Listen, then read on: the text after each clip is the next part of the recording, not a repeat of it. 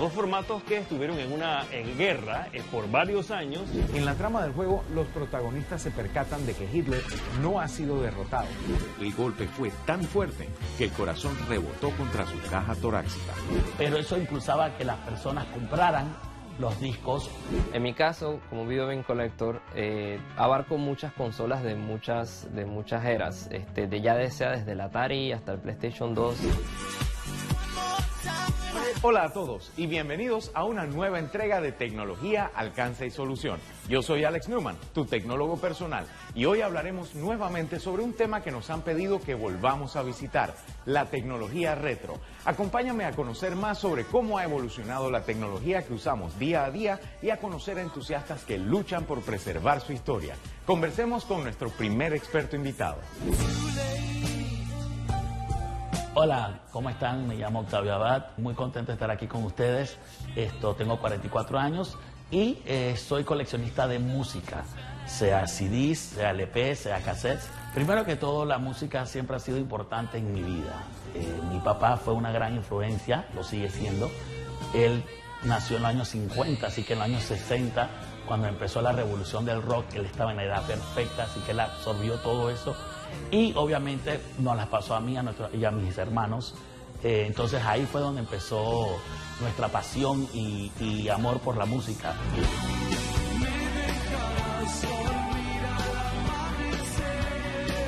La tecnología de antes era más simple, eh, pero era más personal. ¿A qué me refiero? Si tú querías escuchar, entendamos que hoy día vivimos una época de on demand. Si tú quieres escuchar algo o ver algo, tú lo ves en el momento. Antes, y da risa esta historia, pero antes nosotros, yo, mi hermano, nuestros amigos, cuando queríamos escuchar una canción en la radio, si no la tocaban, no la escuchábamos. Entonces, pero eso impulsaba que las personas compraran los discos o los CDs, que eran, era la tecnología que, cuando yo estaba coleccionando. Entonces, eh, y me acuerdo que mi papá también me decía mucho que él compraba los LPs porque él quería tener su colección. Entonces, la, tecnología de antes era más personal y más tangible. La de hoy día, con todos estos servicios de streaming, que es positivo, no, no está mal, por supuesto que sí, pero eso ha dejado y en cierto modo ha afectado mucho la industria de la música. Eh, por suerte que ha, existido un revival, de, por ejemplo, de los LPs, ahora todo el mundo está volviendo a comprar LPs. Eh, de a partir del 2012 ese fue el comeback más grande que hubo en la década pasada, los 2010. Y eso es bueno, porque los artistas pueden nuevamente eh, animarse a sacar música nueva y que la gente, y no solamente eso, sino la industria, se beneficia porque empiezan de nuevo a sacar tocadiscos y empiezan a, sacar aparatos para que la gente pueda reproducir su música. Quiero darle las gracias a mis amigos de tecnología, alcance y solución por invitarme a hablar de mi pasión, que es la música. Y quiero hacer una anécdota porque hablando de tecnología, aproveché de la misma cuando llegó la pandemia que no podíamos estar juntos con nuestros amigos y familiares. Yo hablando con mi esposa dije, ¿sabes qué? No puedo compartir en físico la música, eh, mi, música con, con, mis amistades, con mi familia. Así que voy a, a crear una cuenta en Instagram para subir diariamente CDs, música. La música es alivia, la música ayuda, la música es medicina para el alma y por eso es que yo empecé a subir esto, a, a, postear LPs, CDs de todo género, de jazz, de rock clásico, de salsa, porque eso es algo que yo siempre me me ha gustado recomendar. Siempre recuerden el hashtag, what are you listening to today? ¿Qué estás escuchando hoy? Siempre es bueno escuchar música, no importa qué tipo sea, créanme que es lo mejor que pueden hacer. Así que nuevamente muchas gracias. La mayoría de las personas busca lo último en tecnología, mejor imagen, mejor sonido, más realismo. Pero para otros, el sonido imperfecto de un cassette o los píxeles borrosos de un juego de Atari en un televisor de tubo les es no solo menos perfecto, sino más real. Acompáñenme a conversar con más entusiastas y coleccionistas de tecnología retro en esta edición especial de Tecnología, Alcance y Solución. Hola, mi nombre es Camilo Castillo, soy Video Game Collector Panamá Eh, soy un coleccionista de videojuegos que tiene más de 1500 juegos y alrededor de 50 consolas distintas de la historia de videojuegos. La idea de Video Game Collector nace de yo querer compartir con la comunidad y con las personas que no conocen mucho de, de algunos videojuegos que quizás eh, sean un poco desconocidos, que conozcan, no conozcan su historia. Ser coleccionista es como ser un buscador de tesoros es encontrar juegos que quizás no hayas visto nunca. Es también compartir una pasión con otros que también les gusten los videojuegos. Y es un poco de historia también, porque los videojuegos detrás de ellos tienen personas que, los hicieron, que los desarrollaron y empresas, historias que van detrás de todo esto. El valor sentimental eh, va un poco en lo que nosotros los coleccionistas llamamos la nostalgia.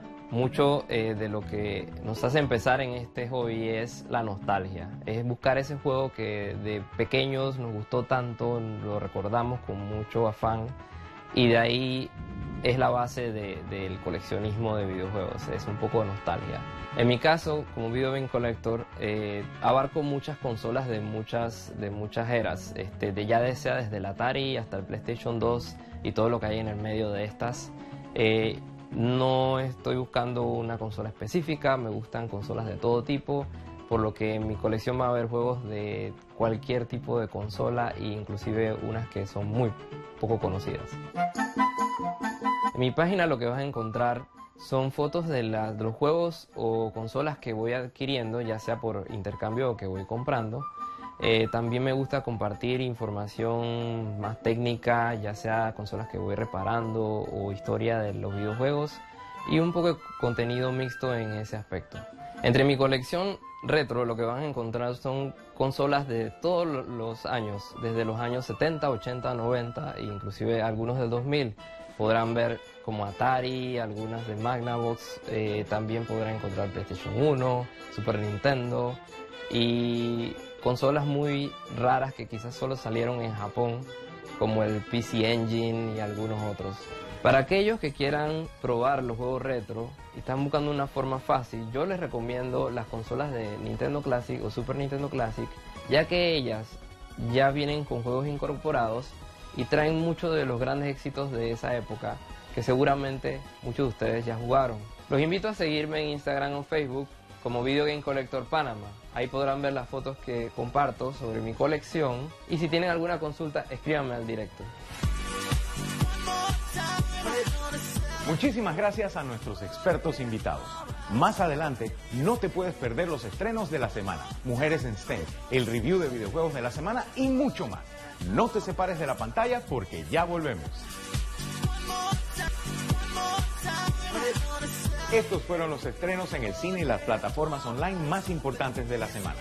Coméntanos qué te parecieron en nuestras redes sociales arroba los profesionales RPC y arroba vida digital.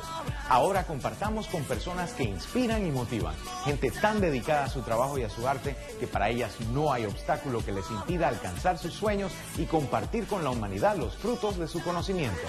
Esto es Mujeres en STEM. Hola, ¿qué tal? Mi nombre es Susana Peralta y soy fisioterapeuta. Mi profesión realmente se trata de trabajar con personas que por algún motivo, accidente o ya sea algún tipo de enfermedad, han tenido alguna limitación dentro de sus movimientos o dentro de sus capacidades habituales. Y nosotros, fisioterapeutas, mediante modalidades y ejercicios, los ayudamos a que puedan recuperar lo más posible. De un par de años para acá, creo que las mujeres nos hemos involucrado un poquito más en esas profesiones que usualmente eran de hombres. Sin embargo, todavía falta mucho más, ¿no? Todavía nos siguen ganando ellos un poco, pero poco a poco creo que lo estamos logrando. Pienso que desde el punto de vista de fisioterapeuta, una mujer da gran aporte. ¿En qué sentido? En que nosotros tenemos esa parte sensible que es muy, muy, muy importante cuando trabajas con una persona. Tú puedes estar del otro lado en algún momento y tú quieres sentir no solamente un profesional que te indique qué hacer, sino una persona que te escuche y que pueda ser capaz de ayudarte y convertirte en tu amigo. Y creo que las mujeres tenemos esa parte un poco más sensible para poder entender mejor al, paciente. Y para terminar quisiera aconsejarle a todo mundo que siempre estén activos. Muchas veces prevenir las lesiones, o los problemas de hernias, rodillas y caderas, eh, solamente hay que hacer ejercicio, solamente hay que estar en movimiento, que es algo que hoy en día no tenemos. Así que espero que estén en movimiento y será hasta la próxima. Muchas gracias. Gracias a todas las profesionales de ciencia, tecnología, ingeniería, arte y matemáticas que semana a semana nos inspiran y permiten conocer más sobre sus carreras, sus retos y su labor. Gracias también a todos los que nos saludan a través del correo y redes sociales. Aquí les traigo algunos de sus saludos.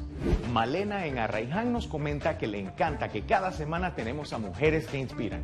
Espera poder graduarse pronto de ingeniera civil y aplicar todos sus conocimientos en obras que nos beneficien a todos. Gracias Malena por tu sintonía y por tu apoyo.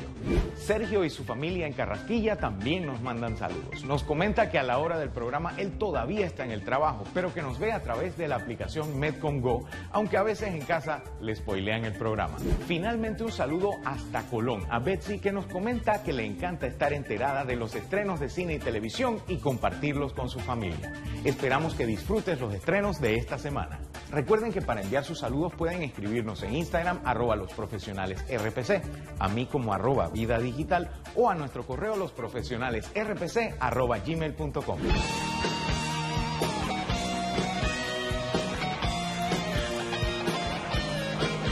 Hola a todos, soy Tony Frangias y colecciono todo lo que es tecnología de cine en casa y también películas en varios formatos.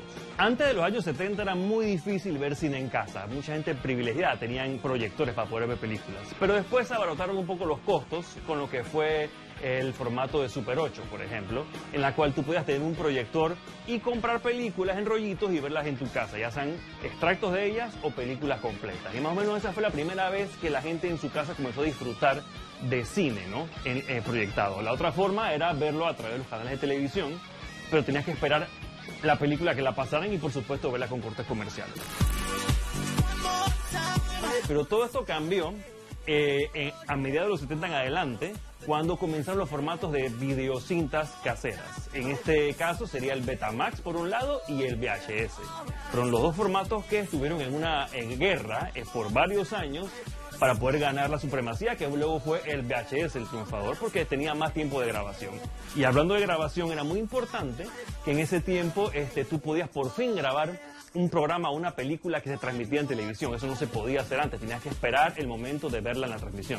Y eso se llama time shifting o lo que es ahora on demand. Tú tenías la oportunidad de verla cuando tú quisieras porque tú programabas tu aparato para verla.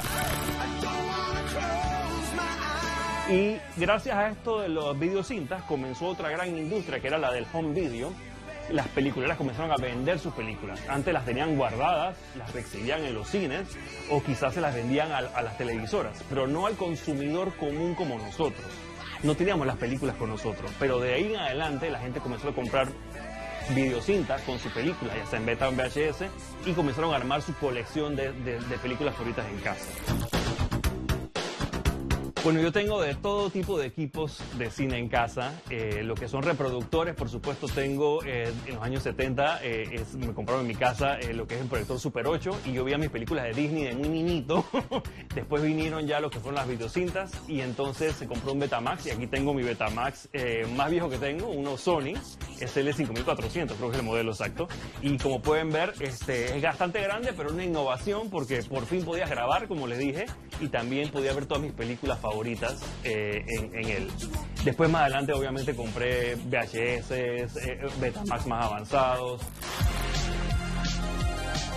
Adicional a esto también tengo pues proyectores de video, proyectores de, de, resolución normal, de alta definición y más recientemente ahora pues un 4K, que es la calidad más alta que podemos conseguir en este momento. Y por supuesto en el futuro va a haber algo mejor y así seguiremos. A mí me gusta mucho la tecnología actual porque es muy cómodo. Simplemente tú con un motor remoto vas, escoges qué película quieres ver, play y ahí está pero eh, por supuesto depende de una conexión de internet de alta velocidad que no todo el mundo la, no todo mundo tiene. Si se va el internet, te quedaste sin la película. Bueno, siempre para mí ha sido muy bonito tener un cine en casa, tener esa tecnología. Pienso que se ha abaratado mucho los costos. Puedes comprar un televisor grande con una barra de sonido y tienes una muy buena proyección y muy buen, muy buen audio. También puedes invertir en un proyector y quizás un equipo básico 5.1, 7.1 de sonido y tienes un sonido parecido a lo que puedes ir a ver en un cine. Así que yo sinceramente pienso pues que es muy muy bueno tener esto y sobre todo por la variedad que tenemos ahora de contenido. Tenemos todos estos apps de streaming de diferentes eh, eh, casas en los cuales tenemos miles de películas que ver y de verdad que no alcanza el tiempo para ver tanto. Me pueden seguir en las redes como Tony Frangias, en Instagram y Twitter, que disfruten del cine. Hasta la vista, baby, que la fuerza los acompañe siempre. Siempre agradecidos con nuestros expertos invitados que nos ayudan con sus conocimientos y experiencia cada semana.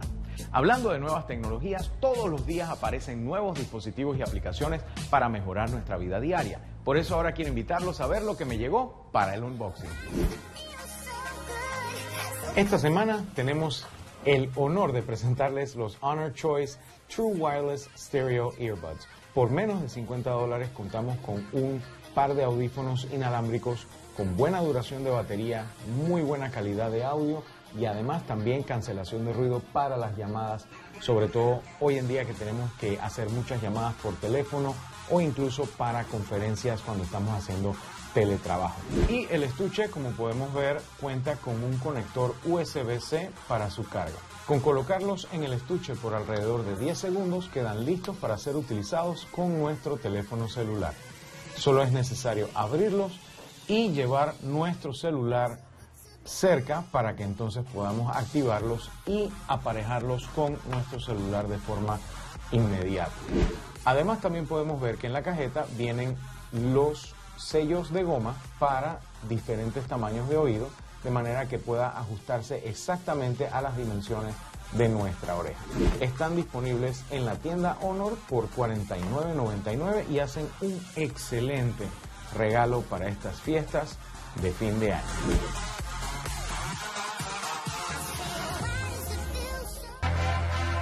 Todos los que hemos visto las películas de Rocky sabemos que son muy buenas y extrañamente las escenas de peleas son bastante reales. Bueno, esto es porque el mismo Sylvester Stallone le pidió a Dolph Lundgren que las escenas de boxeo fueran reales. Sal ahí y golpéame en serio, le dijo. Y Lundgren cumplió al pie de la letra, aunque en una de las escenas, uno de sus golpes al pecho dejó a Stallone en cuidados intensivos durante nueve días. El golpe fue tan fuerte que el corazón rebotó contra su caja torácica. Es increíble cómo el furor de una película puede disparar el interés o hasta las ventas de algún producto que aparezca dentro. Sin embargo, en Ratatouille, las personas llevaron esta práctica a otro nivel. Debido al furor de la cinta, las ventas de ratas domésticas a nivel mundial se dispararon. ¿Acaso todos pensaron que podrían enseñarles a cocinar? Durante el rodaje de la escena de la chimenea, el actor Timothy Chalamet decidió que era importante escuchar la música de fondo que tendría la escena. Esto hizo que se pusiera un audífono con la canción Visions of Gideon, que posteriormente sería borrado con ayuda de CGI. Realmente algunos actores necesitan meterse 100% en el personaje. Definitivamente hemos avanzado muchísimo en la tecnología. La semana pasada, por ejemplo, hablamos sobre los avances de la inteligencia artificial. Aún así, muchos expertos aseguran y algunos reconocen que la tecnología retro también tiene sus ventajas. Veamos qué nos comentan nuestros expertos invitados. Hola, ¿qué tal? Me llamo Roberto, soy uno de los miembros fundadores y administradores de Valhalla, eh, una red de coleccionismo eh, y todo lo que tiene que ver con el tema de retro gaming y la cultura geek. Valhalla principalmente es una red de apoyo que se manifiesta en las redes sociales de Instagram y de WhatsApp. En nuestra página de Instagram pueden ver las ofertas que vienen desde dentro de nuestra comunidad hacia afuera. Y de allí, desde el Instagram, nos visitan a nuestros grupos de WhatsApp, que es donde se realiza la mayoría o se desempeña el día a día de lo que es Valhalla. Entonces Valhalla tiene dos aspectos, tiene un aspecto comercial y un aspecto social.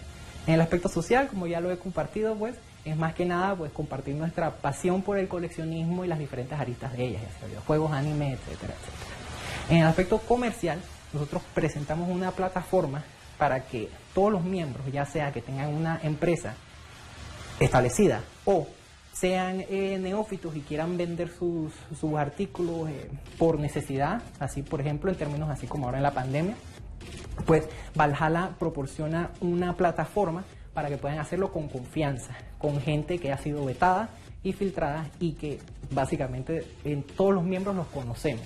Yo conozco a todos los miembros, los he visto eh, de frente por lo menos una vez En términos del mundo retro gaming, dentro de Valhalla hemos visto muchas cosas, o por lo menos aquí en mi experiencia personal, he podido ver todas las consolas desde el Atari 2600 hasta el más reciente PlayStation 5 que salió el año pasado. Y obviamente desde el Atari 2600 hasta el PlayStation 5, la tecnología ha crecido a leguas. solamente entre el Nintendo original, que es de 8 bits, al salto a 16 bits con el Super Nintendo, eso fue importante. Y asimismo, el salto de 16 bits a 64 bits con el Nintendo 64. Que eso fue cuando los videojuegos entraron a una arena 3D.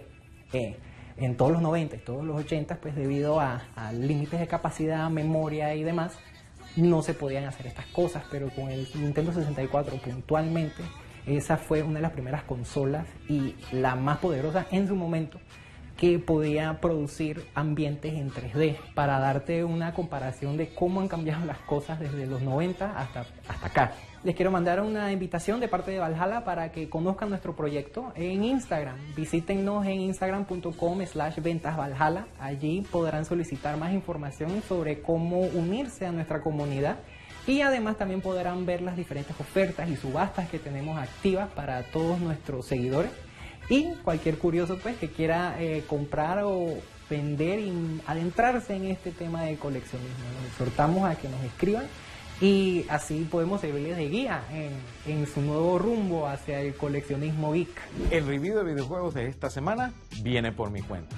Como saben, a mí me gustan los juegos de fantasía, los juegos de shooters, los juegos de zombies. ¿Y qué mejor juego que combina todos estos elementos que Zombie Army 4 Dead War? Es una secuela del juego recopilatorio del 2015, Zombie Army Trilogy, un derivado de la serie Sniper Elite. Se lanzó el 4 de febrero de 2020 para el PlayStation 4, Xbox One, Microsoft Windows y el 1 de mayo del 2020 para Stadia. El juego está ambientado en el año 1946, después de los eventos de Zombie Army Trilogy, un año después de que Hitler fuera derrotado por la resistencia. En la trama del juego, los protagonistas se percatan de que Hitler no ha sido derrotado y que está creando nuevas armas por lo que deben atravesar Europa venciendo a los zombies para enfrentarlo directamente.